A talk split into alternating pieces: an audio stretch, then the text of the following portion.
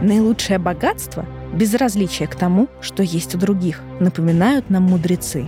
Жаль, что Ротшильды и Рокфеллеры не прислушались к Тину и проявляли к делам друг друга не очень здоровый интерес.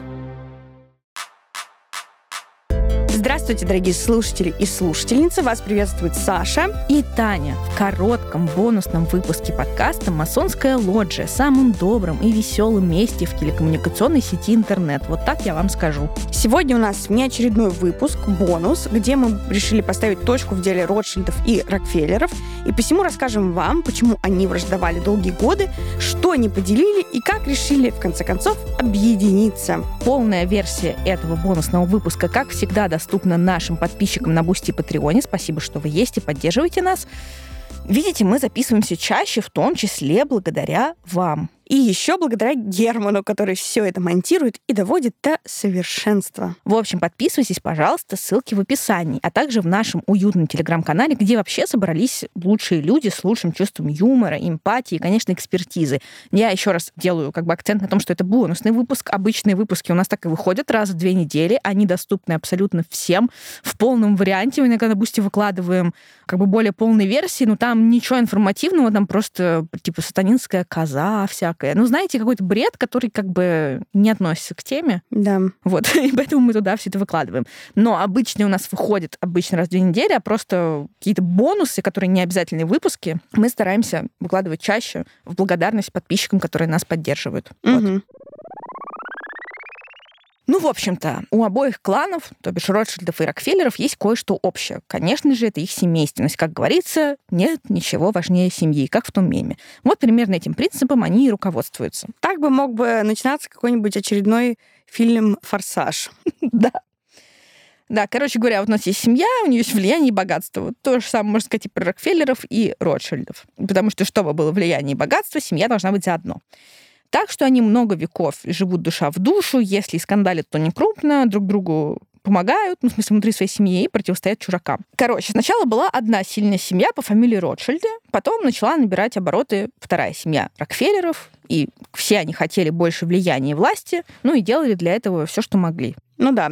Ну, тут небольшое как бы напоминание, да, то есть Ротшильды изначально сфокусировались на всем, что связано с финансами, Рокфеллеры же сделали ставку на промышленность, прежде всего на нефть. И если в конце 19 века финансовый капитал преобладал, то уже в 20-м, в эпоху двух мировых войн, промышленный капитал взял реванш. И Рокфеллеры с их нефтью, конечно, стали гораздо влиятельнее, чем Ротшильды. Ну и плюс конспирологи поговаривают, что вот во всех этих войнах Рокфеллеры спонсировали две стороны, в том числе немецкую. Ну, про Ротшильдов тоже так говорили, помните, угу. мы в выпуске это обсуждали, что они, будучи евреями, спонсировали нацистов.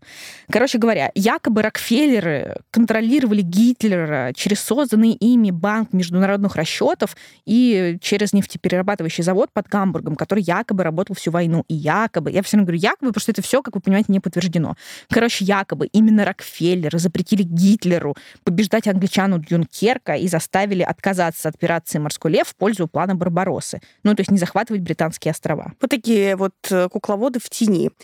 Правда, действительно, официальных подтверждений этому, повторимся, нет, и, скорее всего, эта информация запускалась э, с целью дискредитации Рокфеллеров. Э, как мы помним, они были переселенцами из Германии, значит, их автоматически стали считать немцами, ну, то есть фашистами, то есть врагами, ну, и плюс они еще и богачи были. Ну, и, в общем-то, все ясно, как мы любим в этом подкасте, складываем 2 плюс 2, получаем 4, ну, и все, нам ясно, понятно, двигаемся дальше. Да, если что, не надо так делать, не надо все так упрощать. Это, ну, ну короче, вы ну, все знаете. А просто... ты не делай мне замечаний. Хорошо.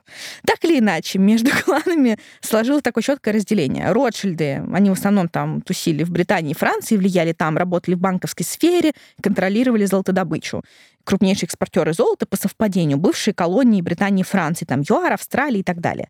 А за Рокфеллерами остались, собственно, США и нефть. Примерно тогда же начали разваливаться британская и французская колониальные империи, и главное, начался закат золотого стандарта. Тогда доллар привязали к нефти, ну, то есть Рокфеллеры и тут оказались в выигрыше. Однако Ротшильды не сидели и не ждали чего-то там. А в конце 20 века окончательно сформировался Евросоюз, появилась новая валюта, евро, которая потеснила доллар. Не сильно, но все же. И по совпадению за этим проектом стояли те же страны Европы, куда разъехались сыновья Майера Амшеля Ротшильда, нашего старого товарища, то есть основателя клана. Вообще, по версии конспирологов, любая заварушка, которая только происходила и происходит в мире, это результат вражды двух этих кланов. Возьмем, например, палестино-израильский конфликт. Как вы думаете, почему он до сих пор продолжается? А якобы потому, что Ротшильды поддерживают Израиль, ну, а кого же им еще поддерживать? Mm-hmm. А вот Рокфеллеры в пику им поддерживают Палестину. Ну и, кстати, опять же, конспирологи считают, что экономический взлет Китая — это тоже дело рук Ротшильдов, чтобы подвинуть Рокфеллеров, которые за доллар там выступают, понимаете? Плюс, допустим, есть такой Эммануэль Макрон, который президент Франции. И все его считают птенчиком Ротшильдов. Так и пишут «птенец гнезда Ротшильдов». А все почему? А, и вот этот птенец, кстати, предлагает создать отдельную от НАТО и США европейскую армию. И он повторяет это, ну, довольно регулярно. Ну, какие доказательства Что есть? он птенец Ротшильдов, да, ты имеешь в виду? Да. А вот наши любимые доказательства с тобой. Он бывший банкир, и, вероятно, когда-то кому-то пожимал руку из Ротшильдов. Ну, то есть теория пяти рукопожатий. Угу. С кем-то он виделся там из Ротшильдов. Ну и все. И по остальным пунктам примерно те же аргументы. Знакомые, все такое, значит, он их птенец. Ну, э, доказано. Но ты считаешь, что они все-таки мировая закулиса?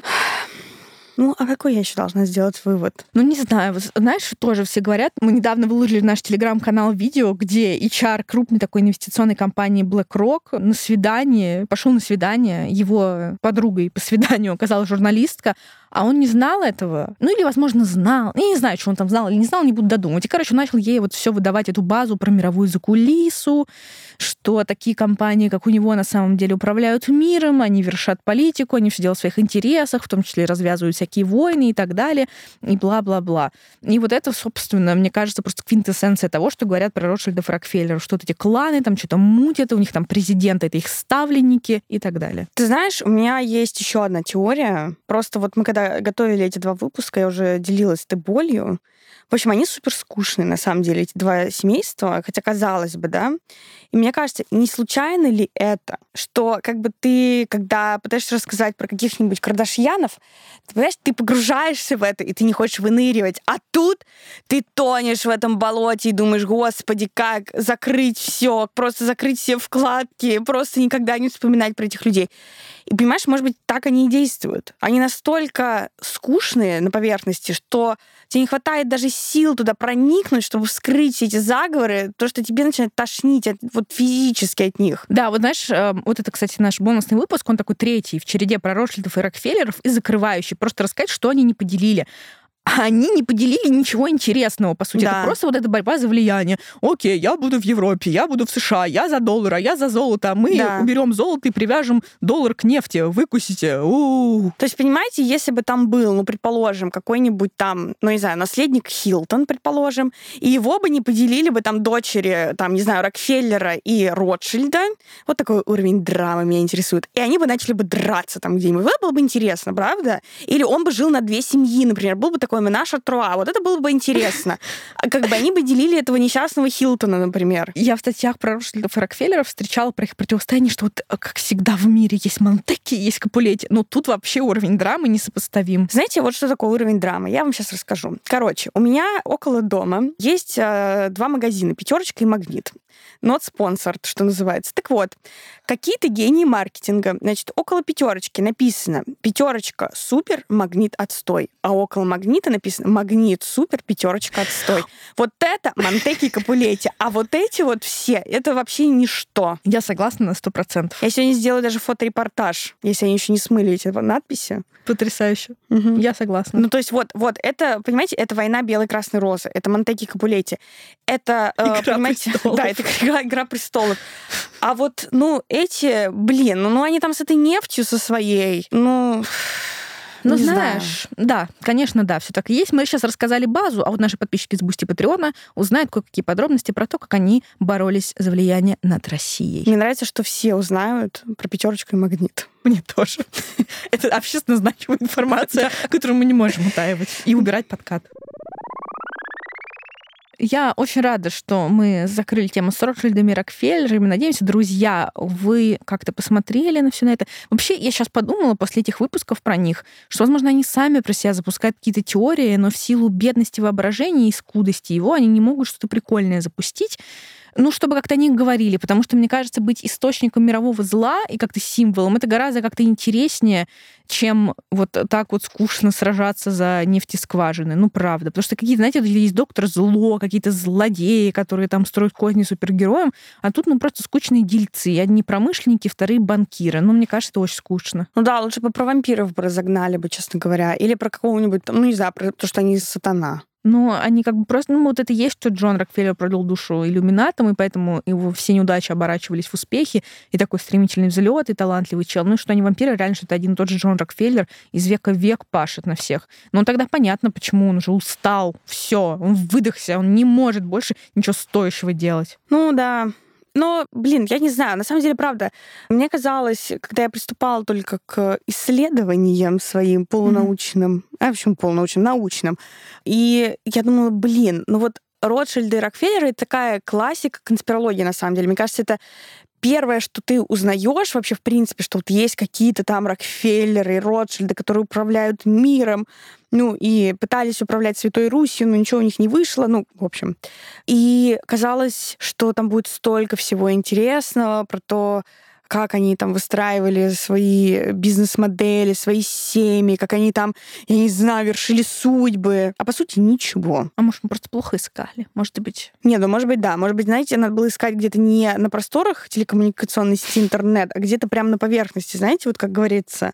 Чтобы что-то спрятать, нужно положить на самое видное место. А что на самое видное место? Не знаю, телек посмотреть. Вот. А там много чего интересного говорят. Ой, там столько... Не, не хочу, не смотрите. Лучше, вот лучше мы вам, знаете, самых темных закоулков в телекоммуникационной сети интернет принесем скукотищу про всякие войны этих людей, этих кланов, которым, по сути, совершенно нечего было делить. Ну, по сути, да, потому что мне кажется, что это, в принципе, такое довольно мудрое было решение изначально занять разные ниши абсолютно. То есть, ну, понятно, что они как-то там связаны, но это как, не знаю, любой бизнес как-то связан с другими, да, там, отраслями, это понятно.